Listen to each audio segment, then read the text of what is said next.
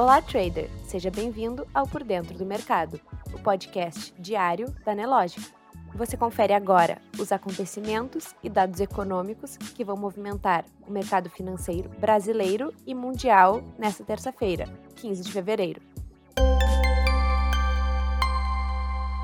Na economia, ontem, o Banco do Brasil e o Itaúsa divulgaram seus resultados relativos ao quarto trimestre de 2021 o Banco do Brasil registrou lucro líquido ajustado de 5,9 bilhões de reais, um crescimento de 60,5% em relação ao mesmo período de 2020. O lucro do Itaúsa também teve alta no quarto trimestre. Os ganhos do Itaú Unibanco foram acompanhados por uma melhora em todas as linhas de negócios da holding, incluindo varejo e indústria.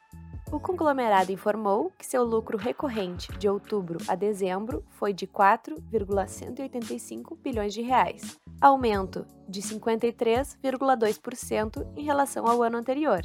Destaca-se a contribuição em termos de lucro das empresas não financeiras da holding, como a fabricante de calçados Alpargatas e a fabricante de painéis de madeira e revestimentos Desco. Na área internacional, amanhã o Federal Reserve deve divulgar a ata de sua última reunião, em que prometeu usar todos os recursos para frear a inflação.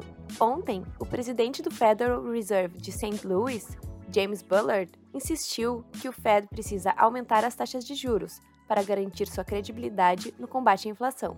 Em relação às tensões na fronteira da Ucrânia, o ministro da Defesa russo informou que algumas unidades militares russas vão começar hoje a retornar às suas bases permanentes após a conclusão dos exercícios. O principal destaque no xadrez geopolítico hoje é o encontro entre o chanceler alemão Olaf Scholz e o presidente da Rússia, Vladimir Putin. Na agenda econômica internacional, a atenção dos investidores se volta para o PIB do quarto trimestre de 2021 da zona do euro, que supriu as estimativas do mercado.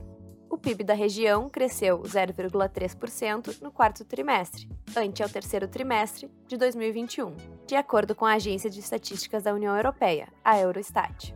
A Eurostat reiterou também que o PIB da zona do euro apresentou crescimento de 5,2% em 2021 em relação ao ano anterior. No mercado financeiro, o Ibovespa opera em alta nessa manhã, às 10h34, o principal índice da B3 tinha alta de 0,28%, aos 114.213 pontos. Nos Estados Unidos, os índices futuros também operam no azul.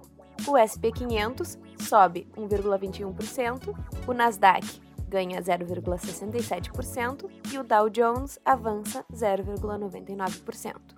Enquanto isso, o dólar operava em baixa nessa manhã. A moeda caía 0,31%, sendo vendida a R$ 5,20.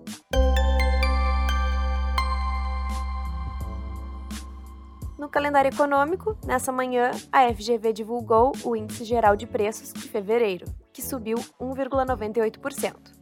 Em comparação, em janeiro, o índice tinha registrado alta de 1,79%. Já o Departamento de Trabalho dos Estados Unidos divulgou hoje o índice de preços do produtor, que aumentou 1% em relação a dezembro de 2021 e 9,7% em relação a um ano atrás. Aqui no Brasil, o mercado segue atento aos resultados corporativos e ao Tribunal de Contas da União, que volta a julgar a privatização da Eletrobras hoje à tarde. Você pode conferir essas e outras notícias na sua plataforma Profit Pro. Se você ainda não é assinante, faça hoje mesmo seu teste grátis. Um ótimo dia e até amanhã!